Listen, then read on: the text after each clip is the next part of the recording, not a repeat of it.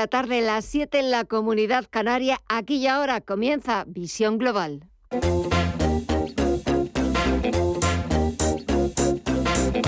Esto es Visión Global con Gema González. Dos horas que tenemos por delante hasta las 10 de la noche, dos horas eh, de programa en las que estaremos con ustedes para ofrecerles la visión más completa la visión global de lo que está pasando de la actualidad de este martes 12 de abril. Enseguida vamos a buscar el análisis eh, de lo que está sucediendo en los principales mercados mundiales y lo hacemos como todos los martes con Gabriel López, que es CEO de Inverdif. En una sesión en la que lo más interesante desde el punto de vista macro era conocer el dato de IPC de Estados Unidos de marzo, el primer mes completo de guerra en Ucrania. Los analistas auguraban un nuevo máximo en los precios, anticipaban un repunte desde el 7,9% hasta el 8,5%, sus máximos de cuatro décadas. Y al, final ha salido tal cual, sin mayores sorpresas, para algunos analistas podría ser un síntoma de que la inflación, de que la inflación podría haber tocado ya techo. We are uh, committed uh, to bringing inflation back down to 2%. Y a la que estamos escuchando es a la vicepresidenta de la Reserva Federal, Lyle Brainard, hablando sobre las últimas actas de la Reserva Federal que ya pusieron de relevancia, pusieron de manifiesto la intención del Comité de Mercado Abierto del Banco Central estadounidense de utilizar todas las herramientas disponibles, incluso subidas de tipos de 50 puntos básicos en próximas reuniones para intentar devolver la inflación en Estados Unidos a los niveles objetivo del Banco Central estadounidense en el entorno del 2%. Y es que en este escenario, con esa posibilidad de que la inflación en Estados Unidos ya haya tocado el techo en el 8,5% en tasa interanual, el Banco Central estadounidense podría tener todo el camino despejado para encadenar varias subidas de tipos consecutivas de 50 puntos básicos. Es más, algunas firmas no descartan hasta tres subidas seguidas de 50 puntos básicos. Aquí en Europa también hemos conocido el IPC de Alemania de marzo del 7,3% en tasa interanual, mientras este jueves hay reunión del Banco Central Europeo que podría darnos algunas pistas sobre la política monetaria que va a poner en marcha Christine Lagarde. Echamos un vistazo a los mercados. Tenemos comportamiento dispar en la principal bolsa del mundo. Está subiendo, aunque de forma muy tímida, el sector tecnológico, que ha sido uno de los sectores más castigados en los últimos días. En Nasdaq Composite recupera un tímido 0,09% hasta los 13.424 puntos. En negativo nos encontramos al SP500, que baja un 0,08% en los 4.409 puntos, o el promedio industrial de Jones, que retrocede también un tímido 0,09% hasta los 34.275 puntos. Si echamos un vistazo al mercado de la renta fija, hoy vemos cómo la rentabilidad del Treasury americano baja cerca de un 2%, aunque sigue en zona de máximos en el 2,72%, y lo que también está bajando es el índice VIX de volatilidad, un 2,59% hasta los 23,74 puntos. Pero seguimos tomándole el pulso al resto de mercados. Vamos a echar un vistazo a ver qué está pasando en las principales bolsas europeas. Mireya Calderón, muy buenas tardes. Muy buenas tardes, Gema. Pues vemos al Merval de Argentina avanzar un leve 0,03% hasta los 90.653 puntos. El Bovespa en Brasil también avanza ahora un 0,06 hasta los 117.018 puntos. El IPSA chileno por su parte cae un 0,75 y cotiza a los 4.881 puntos y el IPC mexicano en los 54.000 puntos cae un 0,85%. Si miramos al mercado de divisas y materias primas. Hoy vemos un panorama muy distinto en el petróleo. Estefanía Moniz, muy buenas tardes. Muy buenas tardes, Mireya. Pues sí, porque el petróleo no aguanta ni dos días por debajo de los 100 dólares. Hoy ha vuelto a subir debido a esas eh, relajaciones en las restricciones en China por el COVID-19 y también que la OPEC haya advertido que es imposible sustituir al, al petróleo ruso. Ahora mismo el barril de Bren lo vemos subir un 6,3% en en los 104,68 dólares, mientras que el West Texas de referencia en Estados Unidos también avanza otro 6,6% en los 100,52 dólares el barril. El oro, por su parte, se mantiene en positivo, subiendo un 1% en los 1.968 dólares la onza, mientras que en el mercado de las divisas vemos una situación súper distinta. El euro ahora mismo está debilitándose medio punto porcentual frente al dólar en los 1,08 dólares, mientras que la libra pierde un tímido 0,13% en los 1,30 dólares. En el mercado de las criptomonedas, ¿cómo las vemos hoy? Seguimos viendo a la principal moneda virtual cayendo un 1,16, ya cotiza por debajo del nivel de los 40.000 dólares. Ethereum avanza un 0,28 hasta los 3.031 dólares. El Ripple se deja un 0,29 y cotiza en los 0,70. Cardano a la baja un 0,19% hasta los 0,95 dólares. Solana repunta un 0,8, cotiza en los 103,73 dólares y Avalanche en los 76,49 dólares suma un 0,43%. Pues así está la negociación. Le hemos tomado el pulso a los principales mercados, a los que todavía continúan abiertos. Echamos un vistazo también a la actualidad. Buscamos los titulares de las 8.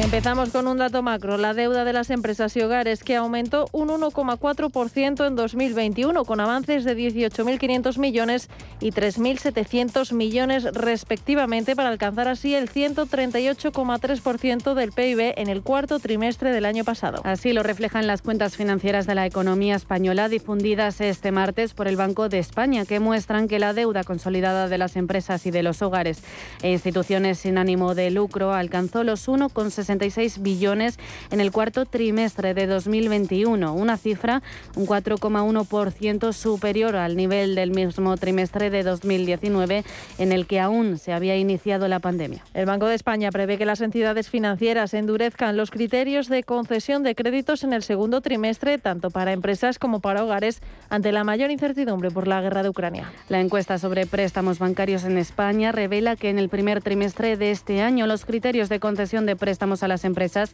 se endurecieron tanto en España como en el conjunto de la, eurozona ante la mayor preocupación por los riesgos asociados al impacto de la crisis energética y de la guerra en Ucrania. En España los criterios, se endurecieron más intensamente en las pymes que en las empresas más grandes. Y este martes el precio de la electricidad en el mercado mayorista se ha disparado un 45% hasta alcanzar una media diaria de 237,3 euros el megavatio hora. Prácticamente se ha cuadruplicado el importe que marcó hace justo un año, donde estuvo a 63,04 euros el megavatio hora. Por otra parte, si se compara con el precio que tenía el pasado 24 de febrero, cuando comenzó la guerra en Ucrania, está más de un 15% por encima. La hora más cara se registrará entre las 9 y las 10 de la noche, con 282,26 euros megavatio hora, y la más barata de madrugada, entre las 3 y las 4 a las a 183 euros. El Gobierno, por otro lado, limita el nuevo sistema de acceso a la docencia pública a interinos, tal y como ha explicado la ministra portavoz Isabel Rodríguez. Lo que traemos a esta reunión del Consejo de Ministros de hoy es un real decreto que afecta al personal docente, es decir, fundamentalmente a maestros y profesores, que en nuestro país son más de 550.000 en la pública, de los que un 23% están en situación de interinidad. Y lo que se trata con este real decreto es acabar con esas circunstancias para cumplir en, en tres años el objetivo del 8% de temporalidad en este ámbito. El decreto introduce, entre otros cambios, que los interinos con más de cinco años de antigüedad en la Administración pública puedan acceder de manera excepcional a una plaza fija de funcionario mediante un concurso de méritos, es decir, se valorará su experiencia y no necesitarán opositar. Los sindicatos, por su parte, aseguran estar en desacuerdo con los cambios que se han introducido porque genera dos procedimientos diferentes para ingresar en los mismos cuerpos docentes. Y las reservas de los españoles para vuelos nacionales esta Semana Santa superan un 7 ciento las de 2019, según la ministra portavoz.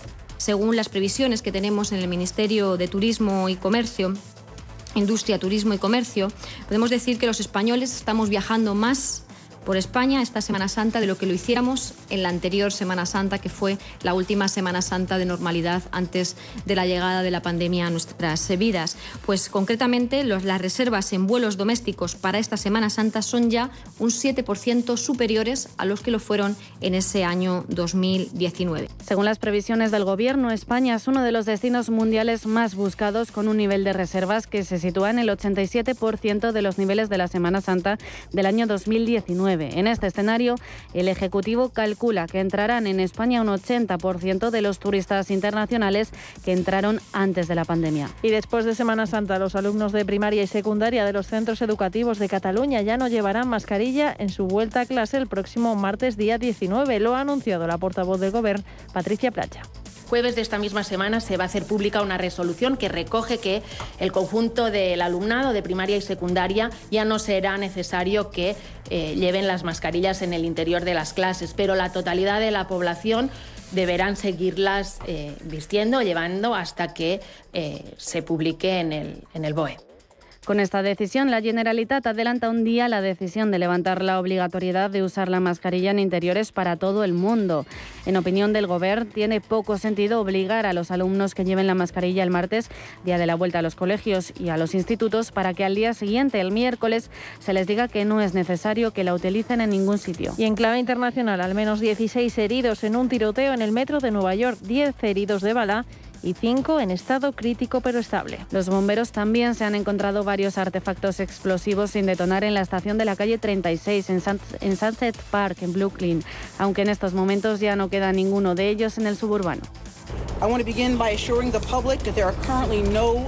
Y según la comisionada de la policía, Kichan Sewell, el tiroteo no está siendo investigado como un acto de terrorismo, mientras la policía sigue buscando a un hombre con una máscara de gas y un chaleco de construcción naranja.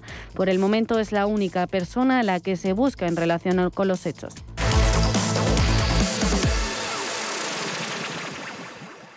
Si caminas solo, irás más rápido. Si caminas acompañado, llegarás más lejos. Luna Sevilla es su asesor patrimonial de referencia. Prestando nuestros servicios como agentes de Caser Asesores Financieros, somos una empresa con amplia experiencia profesional y una clara apuesta por la formación de calidad, la información transparente y objetiva y por el asesoramiento financiero personalizado y continuado. Si desea más información, visite lunasevilla.es llámenos al 91 762 3442.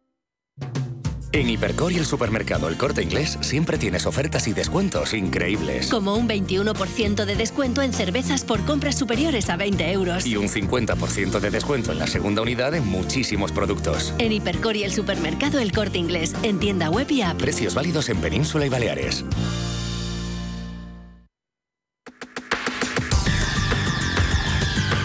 El análisis del día con visión global.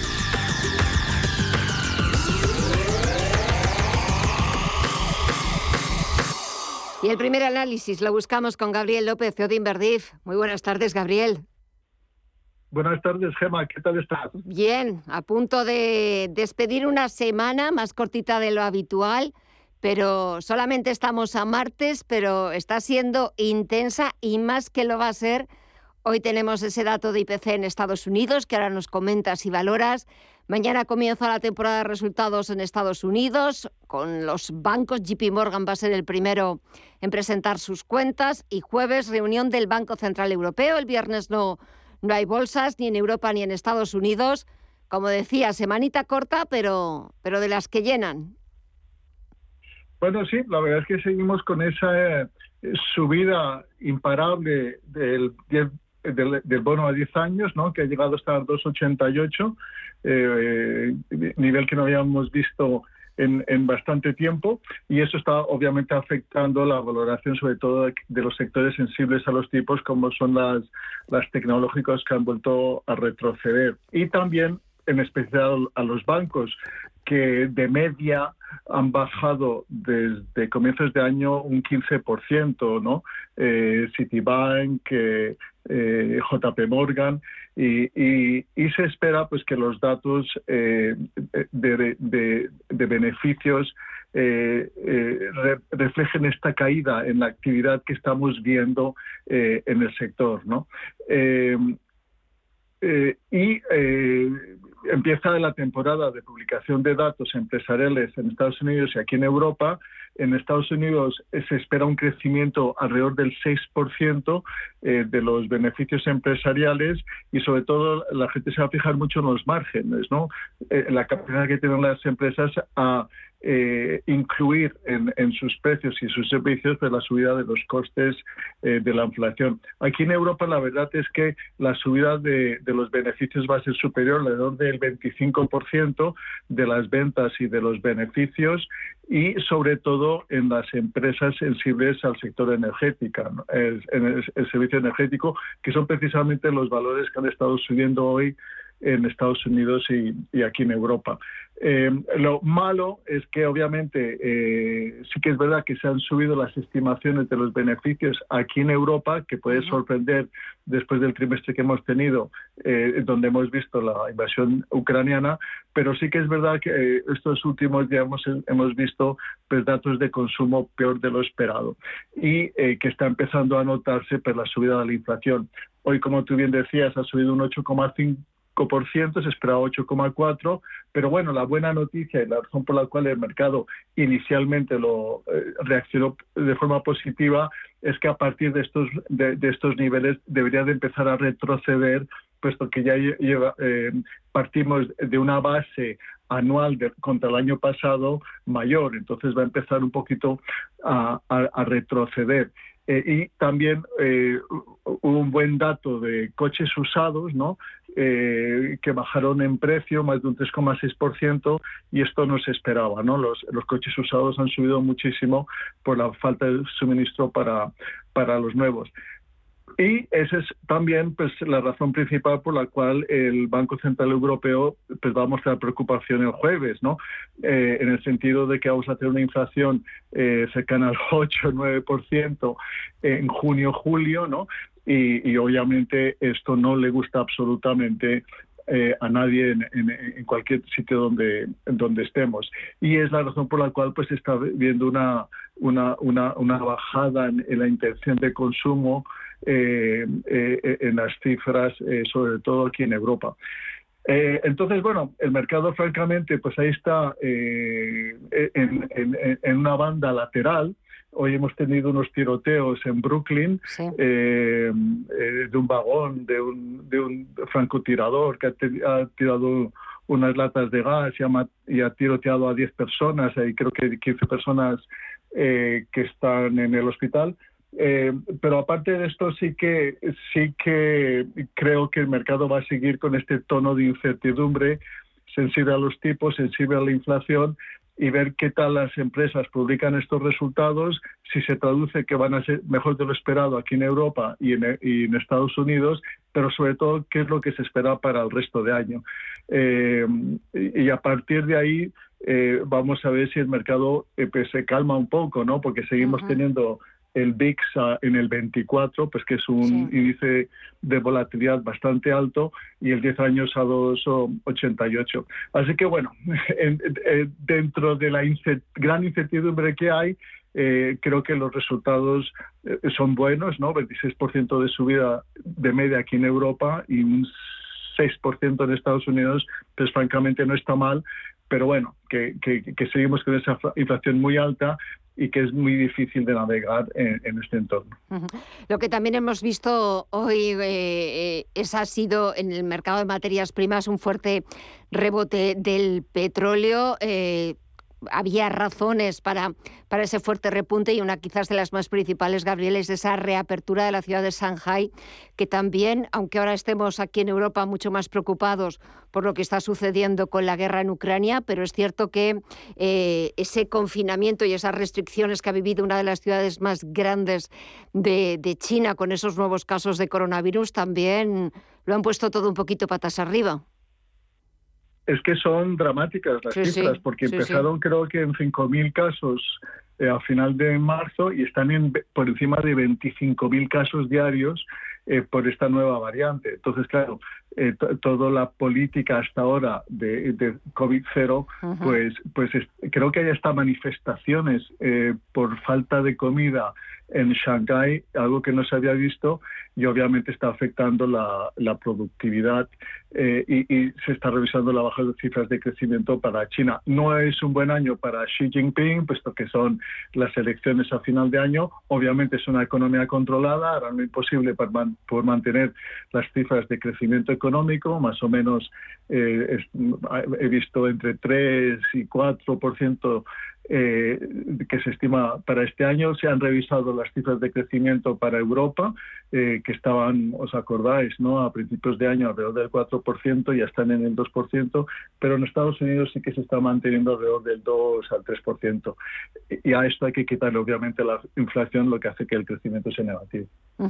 Eh, en esta semana algo más corta de lo habitual y para la próxima, también esta semana, el domingo, teníamos la primera vuelta de las elecciones en Francia, la segunda vuelta y definitiva el próximo día 24 de abril. No sé si las bolsas, o sobre todo la bolsa francesa, se decanta por un candidato más que por otro. Bueno, yo creo que, que, obviamente ha sido una, no, no ha sido tanto eh, una sorpresa el resultado conseguido por Macron, pero sí por Le Pen estos últimos días y se está revisando al, al, y se está reduciendo el margen entre los dos estos, estos días. Obviamente él se beneficia por el hecho de que el candidato de izquierdas, Mélenchon, eh, no ha salido con un 21% de los votos y es probable que tarde o temprano pues se los den a él. Está mucho más activo, está visitando, eh, eh, ha hecho creo que tres visitas hoy, y, pero obviamente el mercado se podría resentir bastante si sale Le Pen, ¿no? Yo creo que el mercado francés, porque más o menos fue lo que pasó hace cinco años con las elecciones y, y, y ahí pues, pues obviamente yo creo que podría retroceder un 3 o 4% si finalmente sale reelegida. Entonces también hay esa incertidumbre en, en Francia y, los valores que más se han estado moviendo en Francia eh, estos últimos días pues son también los energéticos, ArcelorMittal, eh, Michelin, eh, la aseguradora, AXA y un poco un poco el lujo, ¿no? pero, pero sí que, que, que, los mercados en general están un poco laterales, están vulnerables, han retrocedido de, de, de, esos niveles tan, tan, tan espléndidos en que cerramos el, el, primer trimestre, están bajando entre 1,5 y 2%. Y yo creo que esta tónica de que el mercado permanece vulnerable y que vamos a ir a peor en términos de, indicadores económicos de confianza y de consumo eh, para a medida que pasa el tiempo y a medida que, absorbemos esta inflación, pues eso es lo que quieren los bancos centrales, porque al final lo que quieren es enfriar la economía para bajar la inflación, pero enfriar la economía pero no crear recesión. Entonces es complicado, eh, pero enfriar la economía hay que hacerlo sí o sí y esto al final se va a reflejar en lo que te estaba diciendo, ¿no? en el consumo y, y en la confianza de cada futuro.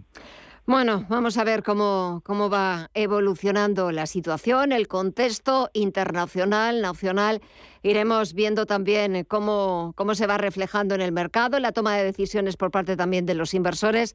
Y lo más importante, todo lo que vaya pasando, todo se lo contaremos, pero no solo eso, sino que también lo analizaremos. Gabriel López, CEO de Inverdif, muchísimas gracias. Como siempre, que pases una feliz Semana Santa y hasta la próxima semana. Un fuerte abrazo. Feliz Semana Santa a todos. Igualmente, gracias. Gracias, hasta luego.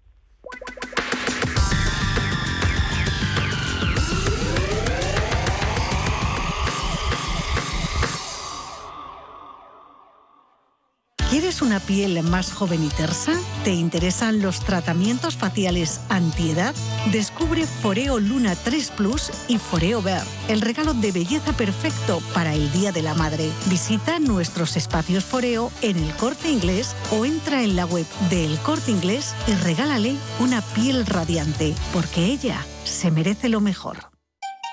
En Radio Intereconomía nos adelantamos al futuro con My Economy. My Economy, una iniciativa que da voz a los nuevos mercados descentralizados. Bitcoin, criptoactivos, metaverso, NFTs. My Economy, de lunes a viernes de 3 a 4 de la tarde. My Economy, el espacio cripto de Radio Intereconomía.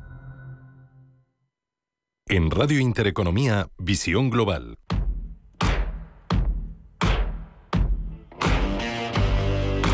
España se queda fuera de juego del mercado del gas debido al acuerdo de Argelia con Italia. Y es que el país argelino no perdona el giro del presidente Pedro Sánchez en la cuestión del Sáhara, algo que le ha llevado a elegir a Italia como socio preferente en el sector de la energía. Juan Pablo Calzada es analista político y financiero era de cajón, ¿no? O sea, si les vas a ofender de la manera que les has ofendido y a, hacer, a tomar una medida enormemente preocupante de manera unilateral y sin avisar, pues te puedes encontrar con esto y lo que vendrá, ¿no? Dice, porque no solo es el socio preferente, que es un, un trabajo que se había hecho durante décadas para que fuera España, bueno, eso se ha acabado y ahora veremos a ver cuál es el precio que vamos a tener que pagar ahora, a partir de ahora, por el gas. Yo creo que esto es un absoluto disparate que ha puesto en un brete a, nuestro país en general. Con este acuerdo, Italia podrá reducir su dependencia energética de Rusia, del que importa el 40% del gas que consume. L'Algeria è il primo partner commerciale dell'Italia nel continente. El primer ministro italiano Mario Draghi desde Argel confirmaba que la compañía energética Eni y la argelina Sonatrach habían firmado una alianza y Eni corroboró en un comunicado que aumentará su suministro en un 40% para abastecer con 9.000 metros cúbicos anuales más de gas a partir de 2023 y 2024. Actualmente el país magrebí, primer socio comercial de Italia en África, es el segundo proveedor de gas a Roma con el 30% por detrás de Rusia, que le vende el 40%. Y la idea del gobierno es que se convierta paulatinamente en el primero y para completar la jugada L'Italia è pronta a lavorare con l'Algeria per sviluppare energie rinnovabili. E Italia está dispuesta a trabajar con Argelia para desarrollar energías renovables e hidrógeno verde. En palabras de Draghi, quieren acelerar la transición energética y crear oportunidades de desarrollo y empleo.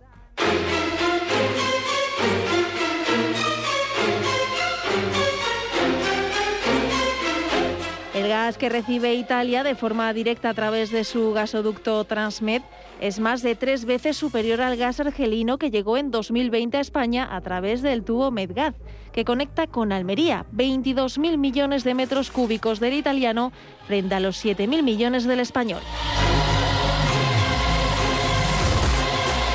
Y además de esto, se revisarán los precios de venta del gas a Madrid, tal y como ha advertido la empresa argelina Sonatrach, que además dejaba claro en un comunicado que iba a mantener los precios para el resto de clientes europeos, por lo que para España es un verdadero varapalo. Eduardo Irastorza es profesor de OBS Business School. Porque deja de tener un papel estratégico en el suministro de gas para toda Europa. Tiene unas infraestructuras que van a ser posiblemente infrautilizadas en un futuro. Recordemos que este acuerdo supone tres veces más eh, gas para Italia que para España, 22.000 exactamente frente a 7.000 millones de metros cúbicos los que se moverán por el gasoducto de Italia. Además, esto supone para España una pérdida estratégica en el sentido de que el acuerdo entre Sonatrach, que es la compañía argelina que lo provee, y Eni, la compañía italiana, también lleva a acuerdo en colaboración de energías renovables. Si pensamos que Repsol tiene importantes intereses en explotaciones en el territorio argelino, pues queda un poco tocada.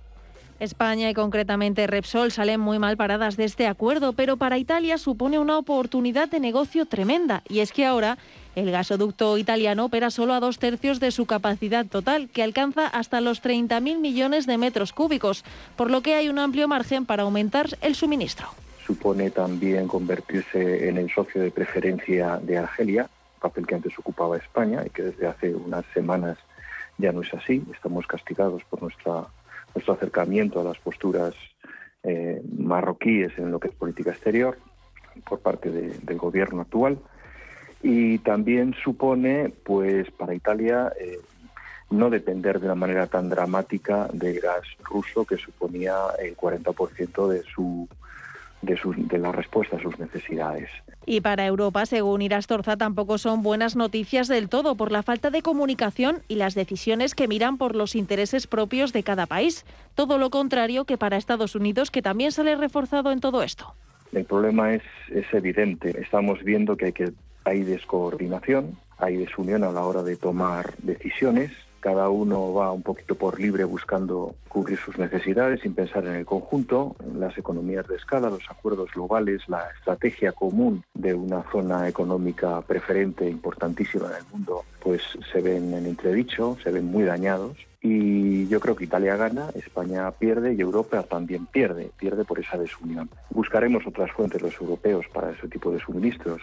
Por ejemplo, Estados Unidos está siendo uno de los principales proveedores durante la crisis, con lo cual también está ganando. Está ganando en distribución de gas y también está ganando en lo que es puesta a prueba de sus armas en la guerra de Ucrania. Con esto, Roma ha logrado encontrar suministros alternativos a los rusos en el marco de las medidas impuestas por Europa a las exportaciones energéticas rusas como respuesta a la invasión de Ucrania. Y veremos cómo sale de esta el gobierno español y cuánto de más tendrá que pagar en el mercado por las decisiones políticas.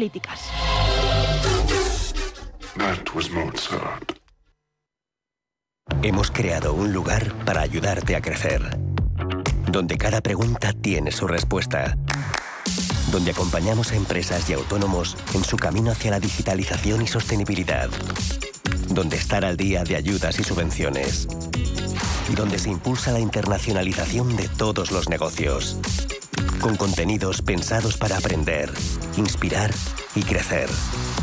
Santander Impulsa Empresa, el lugar para avanzar. ¿Quieres productos financieros versátiles para realizar coberturas, diversificar el riesgo o simplemente invertir en la economía de Estados Unidos?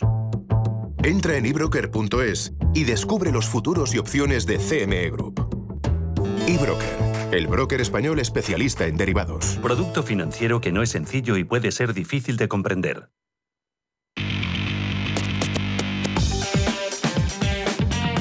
CaixaBank patrocina este espacio.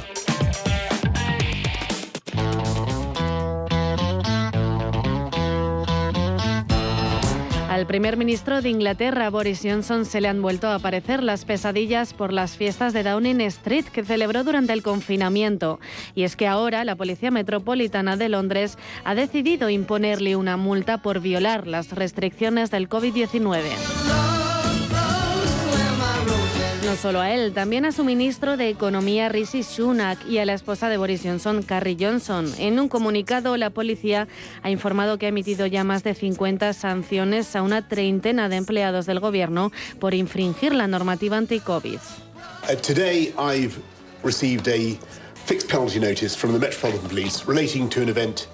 fixed penalty notice from the Metropolitan Police relating to an event Boris Johnson ya ha dado la cara y ha admitido que ha pagado la multa. He pagado la multa, dice, y una vez más ofrezco una disculpa completa. El primer ministro Johnson dice que recibió un aviso de multa fija relacionado con un evento del 19 de julio de 2020.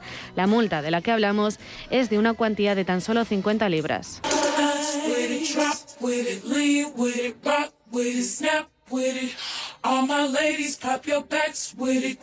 La Policía Metropolitana no ha confirmado que las multas se consideren por haber quebrantado el confinamiento. Las multas por la violación de las reglas del COVID oscilan habitualmente entre las 20 y las 50 libras, pero en el caso de Boris Johnson también deben seguir investigando si mintió el Parlamento y por lo tanto violó el código ministerial cuando declaró abiertamente en la Cámara de los Comunes que las reglas no se habían violado. No, no y no. Hasta la saciedad ha negado Johnson haber participado en las fiestas, pero las fotografías que salieron a la luz en febrero decían todo lo contrario. Incluso llegó a pedir perdón y prometió arreglarlo. Pese a eso, Johnson seguía barajando el argumento de que Downing Street es un espacio de trabajo y todas las actividades que se celebraron allí pueden considerarse en un sentido amplio laborales, aunque se tratase de fiestas de cumpleaños, despedidas de funcionarios y barbacoas en el jardín. La noticia ha ocurrido tras el escándalo también de Rishi Sunak al revelarse que su esposa Askata Murti podría haber evitado el pago de 24 millones de euros en impuestos por no estar empadronada en el Reino Unido. Varios líderes ya han pedido la demisión de Boris Johnson. But the guilty men are the Prime Minister and the Chancellor. They've dishonoured all of that sacrifice. Boris Johnson y Rishi Sunak se han saltado la ley, dice el laborista Keir Starmer, y han mentido repetidamente a los británicos. Los conservadores son totalmente incapaces de gobernar. Gran Bretaña se merece algo mejor. Nicola Sturgeon, la ministra principal de Escocia, también ha pedido la dimisión de ambos. La guerra en Ucrania le ha dado tiempo a Johnson y su vínculo más cercano para alejar el fantasma de las fiestas de Downing Street. Pero de momento, el grave incidente no quedará en el olvido, aunque sigue al frente de Inglaterra.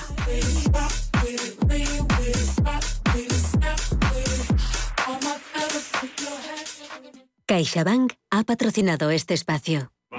Con My Home puedes disfrutar de una mayor tranquilidad contratando un seguro de vida o de hogar o financiar tu nuevo televisor. Además, hasta el 1 de julio de 2022 puedes llevarte una tarjeta regalo de hasta 500 euros, 50 euros por cada nuevo producto de los incluidos en la promoción, con una contratación mínima de dos productos. Infórmate en caixabank.es. CaixaBank.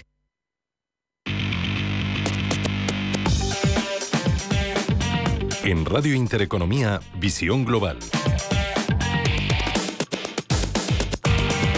Pasan 35 minutos de las 8 de la tarde y vamos a echar ahora un vistazo a las portadas de los principales diarios internacionales. En el Reino Unido, la noticia más destacada tiene que ver con las fiestas celebradas en Downing Street por el primer ministro Boris Johnson y varios miembros de su gabinete. The Times titula que el Premier, su mujer y el canciller de finanzas, Rishi Sunak, han sido sancionados por Scotland Yard, el líder laborista Keir Starmer.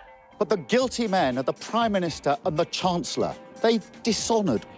Ha pedido su dimisión por mentir repetidamente a los británicos y la ministra principal de Escocia, Nicola Sturgeon, también ha pedido la dimisión de ambos. Y Financial Times, por su parte, abre su portada con el dato de inflación en Estados Unidos, que alcanza el 8,5% en marzo. Que también ocupa la portada del económico de Wall Street Journal. Al otro lado del Atlántico, los diarios estadounidenses dejan a un lado las últimas noticias sobre la guerra en Ucrania para destacar en sus ediciones digitales la última hora sobre el tiroteo en el metro de Brooklyn. 16 personas han resultado heridas, 10 de ellas por armas 5 en estado crítico pero estable. Y según la policía, ya no quedan dispositivos sin detonar en la estación de metro. Volvemos a la prensa europea y Le Monde cuenta que el apoyo del expresidente Nicolás Sarkozy a Emmanuel Macron abre una crisis adicional para su partido, La República. Le Figaro pregunta a sus lectores si aprueban la petición de Sarkozy de apoyar a Macron y Le Secó, por su parte, destaca que el programa radical de Marine Le Pen conduciría al Frexit. En Alemania, el Frankfurter Allgemeine cuenta que el presidente ucraniano Zelensky rechaza la visita del presidente alemán a Kiev por su vínculo con el gasoducto Nord Stream. Y en la prensa latinoamericana, el Clarín argentino abre su portada con una edición judicial. El Consejo de la Magistratura tiene 222 denuncias en su contra por mal desempeño u otras irregularidades. En México, el Universal lleva en portada el tiroteo en el metro de Nueva York y terminamos el repaso con el brasileño Globo, que recoge las advertencias de los analistas de que el repunte de la inflación y los nuevos casos de coronavirus en China podrían llevar al mundo a una recesión.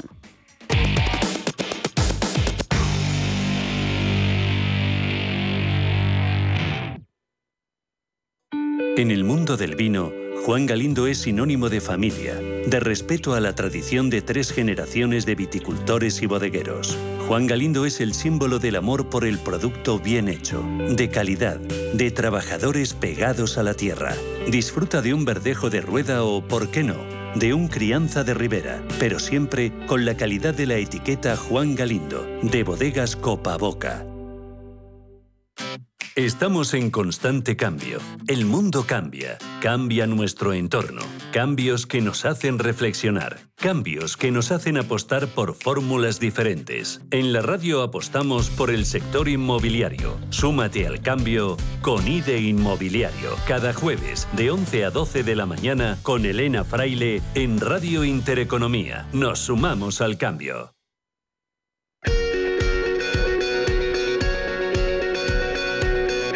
En Visión Global, La entrevista del día.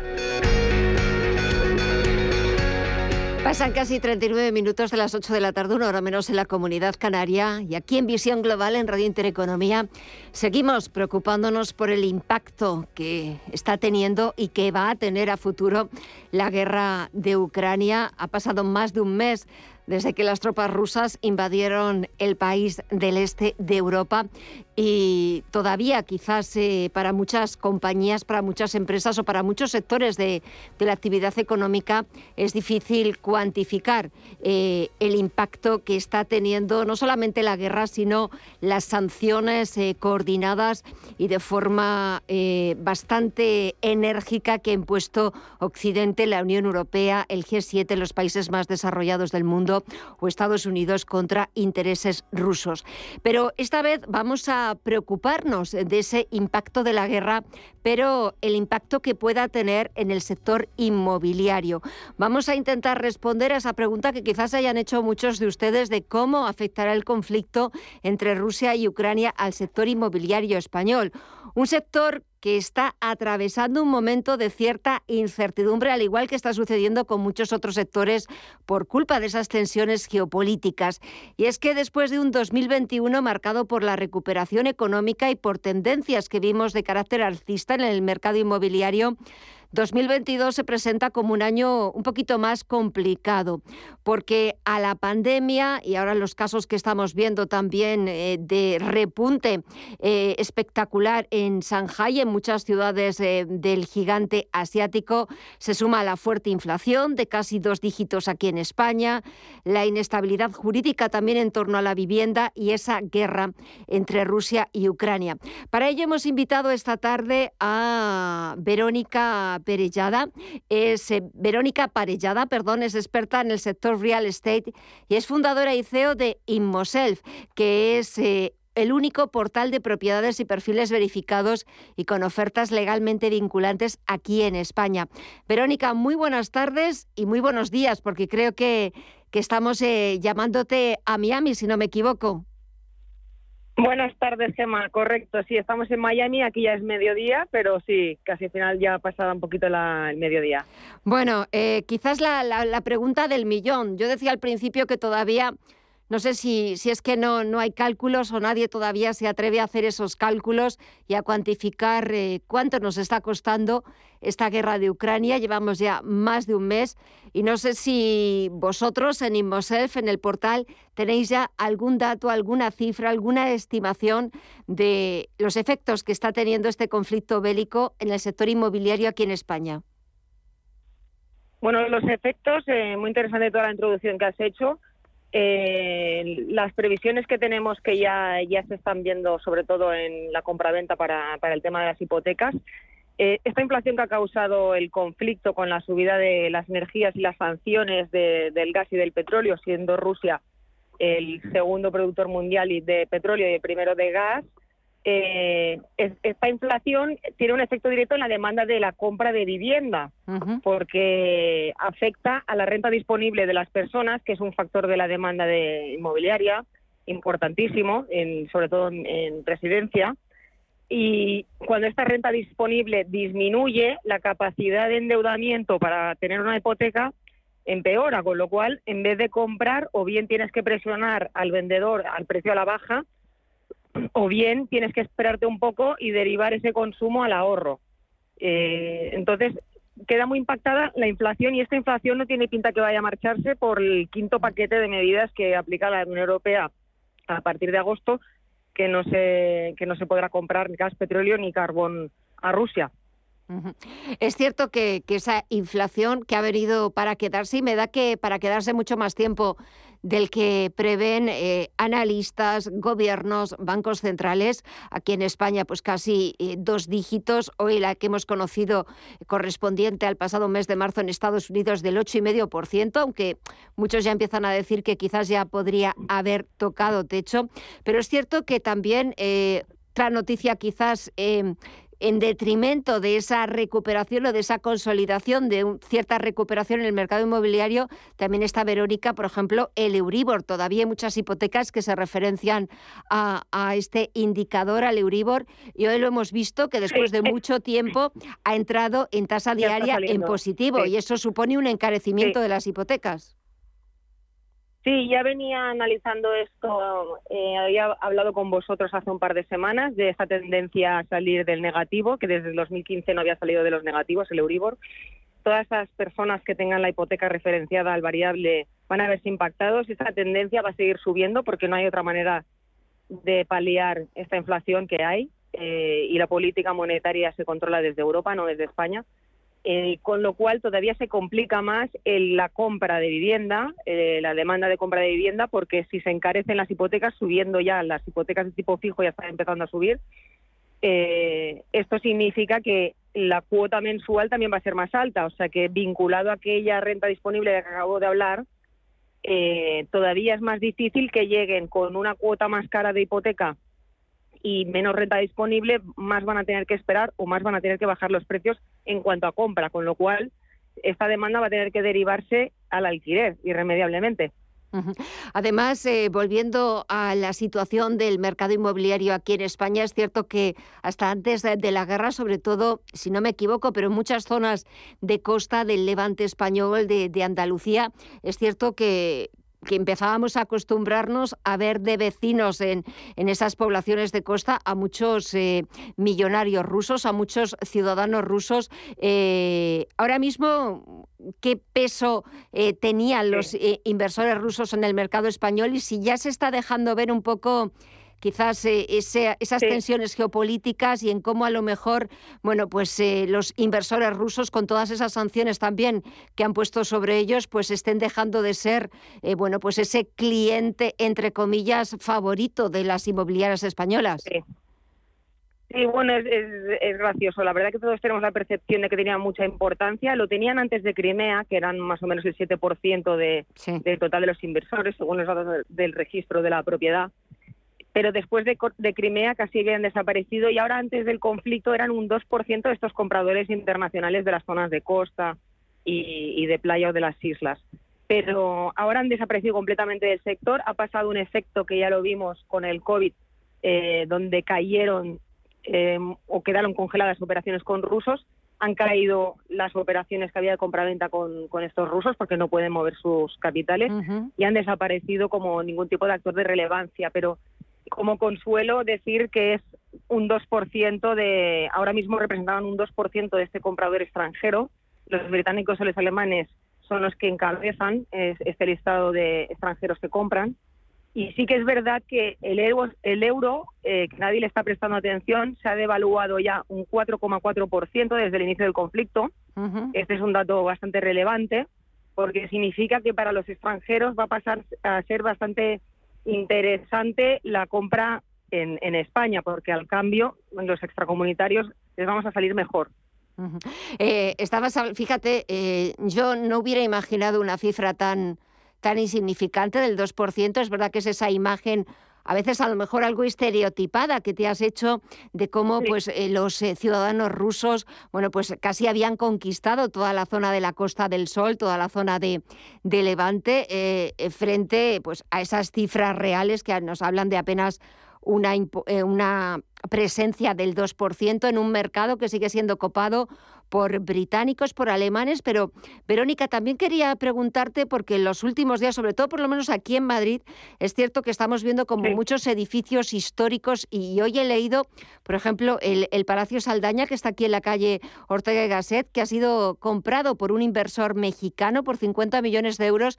Y es cierto que últimamente, o, estoy leyendo más eh, noticias relacionadas con el interés de inversores latinoamericanos por, por Madrid, por España. No sé si tú tienes la misma percepción.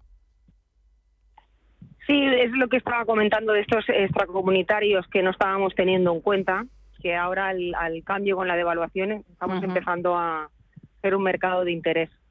Y los países latinoamericanos siempre van a tener ese vínculo con, España. Eh, estos pueden ser unos, unos nuevos, porque eh, desde que hubo el tratado de, del US MECAN, del nuevo NAFTA entre Estados Unidos, Canadá y México. México se está estabilizando como economía, la verdad. Eh, y hablando de, hablando de precios, no sé si desde Inmoself eh, esperáis o, teméis que haya un aumento de los precios a causa de la guerra de Ucrania o una reducción. Un poquito, ¿cuáles son las estimaciones o provisiones que manejáis, pues no sé, para, para dentro de, semanas? Porque todavía continuamos mm, con mucha incertidumbre, nadie sabe cuándo se puede poner fin a esta guerra y todo el mundo está alertando de esa gran batalla que se va a producir en toda esa región del Donbass, en el este de Ucrania. Y la verdad que nuestra previsión es que van a bajar los precios y las operaciones a nivel nacional de compra-venta. O sea, que la demanda va a bajar. La oferta, la inversión en, producir promoción de obra nueva para la venta eh, es mala en este momento porque ha habido ya hubo un gran incremento de precios de materiales de construcción por el COVID y todo el, todo el tema de los suministros de materiales. Ahora con la devaluación, todos esos materiales que se importaban y además la inflación, eh, la inversión en sí para, para venta es bastante más arriesgada que la de alquiler, porque el alquiler ahora como alternativa a hacer una promoción va a ser más segura a pesar de esta medida provisional de control de aumento de precios de alquiler. Eh, pero ahora, en principio es, una inversión más segura o va a haber más presión para que suban los precios de alquileres porque esta demanda que no va a poder comprar y que necesitan tienen una necesidad de primera vivienda van a tener que ir a algún sitio. Eh, por lo tanto, otras fórmulas de, convivencia o otras fórmulas como el alquiler serán las opciones y, por lo tanto, lo lógico es que van a subir estos precios de alquiler por lo tanto, convirtiendo la inversión en alquiler a algo más interesante para un inversor en el sector inmobiliario. ¿Y por qué se está produciendo, a raíz de lo que estás contando, un viraje en el, en el nivel de precios de las compraventas en detrimento de los alquileres? ¿A qué se debe? Precisamente es por, eh, primero, un tema de expectativa, de incertidumbre, que la, cuando la expectativa es mala de qué va a pasar con la economía, la gente por miedo pues no, no toma grandes decisiones Luego el factor de los precios es fundamental porque la renta disponible, si te cuesta más la fiesta de la compra y llegar a final de mes, obviamente dispones de menos dinero para comprar. Y luego los tipos de interés. Estos son tres los, tres principales que son los que van a hacer que el alquiler o otras formas de convivencia sean las alternativas. Y para este año, para este 2022, que eh, verdaderamente no está saliendo tal y como podíamos planear o como podíamos prever a finales de, de 2021, había puestas quizás demasiadas expectativas en que ya fuera el año de la completa normalidad, de la recuperación y de la consolidación que veíamos en los últimos meses del año pasado de esa tendencia alcista, no volver a las cifras eh, de, la crisis y de antes de la pandemia, pero bueno, pero irnos acercando, irnos saliendo de ese bache. ¿Qué otras tendencias podrían proliferar este año, Verónica?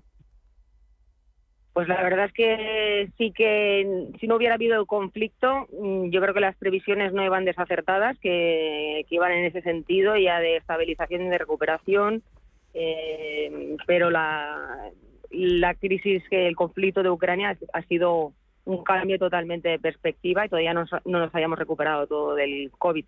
Entonces las tendencias van a ser estas otras formas de, convivencia, otras formas de, inversión. Va a haber una, va a tener que derivarse esa inversión que hay, va a haber más demanda de, compra de extranjeros o venta de extranjeros en España por este esta devaluación del euro.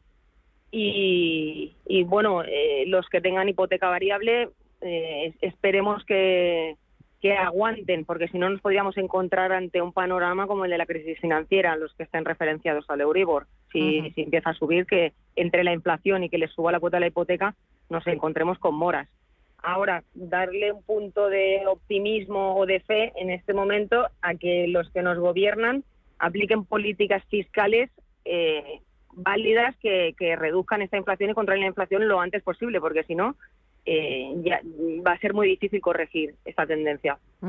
Hemos hablado del mercado español, pero nada, me quedan tres, cuatro minutos para, para despedir. Eh, comparada con el resto del mundo, no sé si, bueno, desde, desde allí, desde Estados Unidos, desde Miami, un poco el mercado inmobiliario, el sector inmobiliario es mucho más particular que, que aquí en España, pero no sé si a nivel global, a nivel mundial, también pues veis algunas particularidades distintas de, por ejemplo, de lo que estamos viendo aquí en España o algunas semejanzas. Pues precisamente lo más curioso es que ha habido semejanzas, eh, ya se nota la globalidad. Estamos, eh, estamos viviendo una especie de crisis del petróleo 3, después de la del 73 y del 79, porque aquí ha pasado exactamente lo mismo, han subido los precios del petróleo, del gasoil, de la luz, eh, estuvieron subiendo todos los precios, pero bastante más que en España. En los últimos tres años casi se duplicaron los precios en las zonas buenas de compra-venta y ahora ya se, se está frenando también las compraventas y han empezado a subir mucho los alquileres, pero aquí han empezado a subir antes de lo que están empezando a subir en España. Siempre en España parecemos un poquito atrasados de lo que va pasando en Estados Unidos. Y esta subida del petróleo y, de los hidrocarburos ha sido general, ha tenido un impacto tremendo el conflicto a nivel mundial.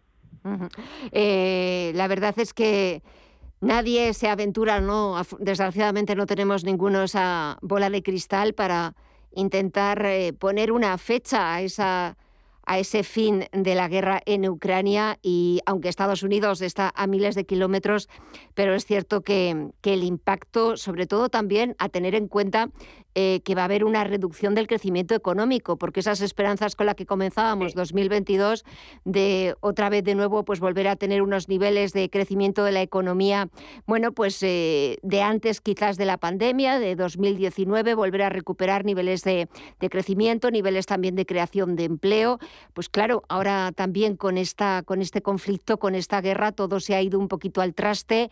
Eh, ahora el gobierno aquí en España en abril va a tener que hacer una revisión a la baja, veremos hasta cuándo, hasta cuánto eh, de las previsiones, pero también el Fondo Monetario Internacional se espera para dentro de poco sus nuevas previsiones de primavera y el tijeretazo me da que va a ser importante.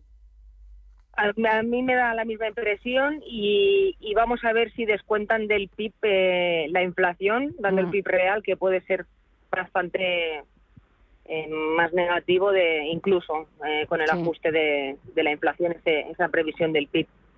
Es que la, inflación aquí en España casi llegando a, doble dígito, cifra que no veíamos desde hace muchísimos años y eso claro acaba tras, claro acaba trasladándose a todos los los sectores eh, productivos, a toda, a toda la economía y todavía me da la sensación de que no hemos empezado a notar eh, demasiado el efecto en nuestros bolsillos, porque ese, es un efecto muy importante a tener en cuenta y tú lo has mencionado, el tema de la mora en, las hipotecas cuando empieza a subir el Euribor, que hoy ha sido la tasa diaria, pero cuando estamos viendo cómo se va encareciendo, va encareciéndose también las hipotecas y a eso añadimos una inflación del entorno del 10%, va a ser verdaderamente misión imposible o auténticamente una, una barbaridad.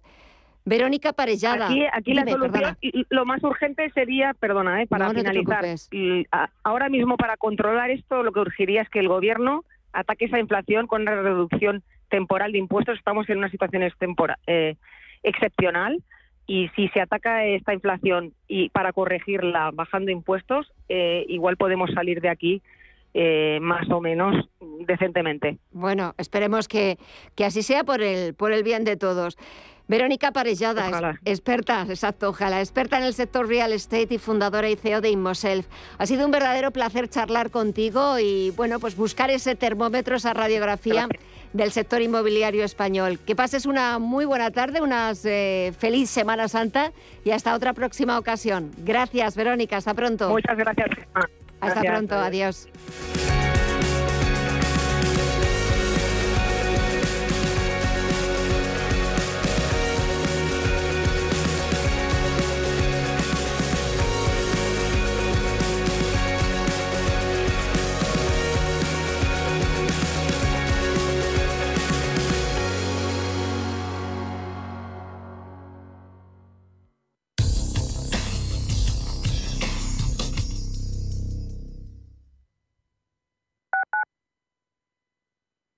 Radio Intereconomía, la radio que dobla su interés.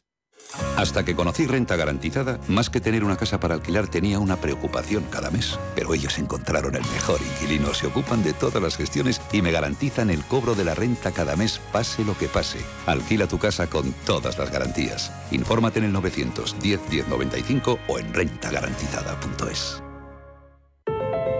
Más del 35% del emprendimiento en la Comunidad de Madrid está liderado por mujeres, pero podrían ser muchas más.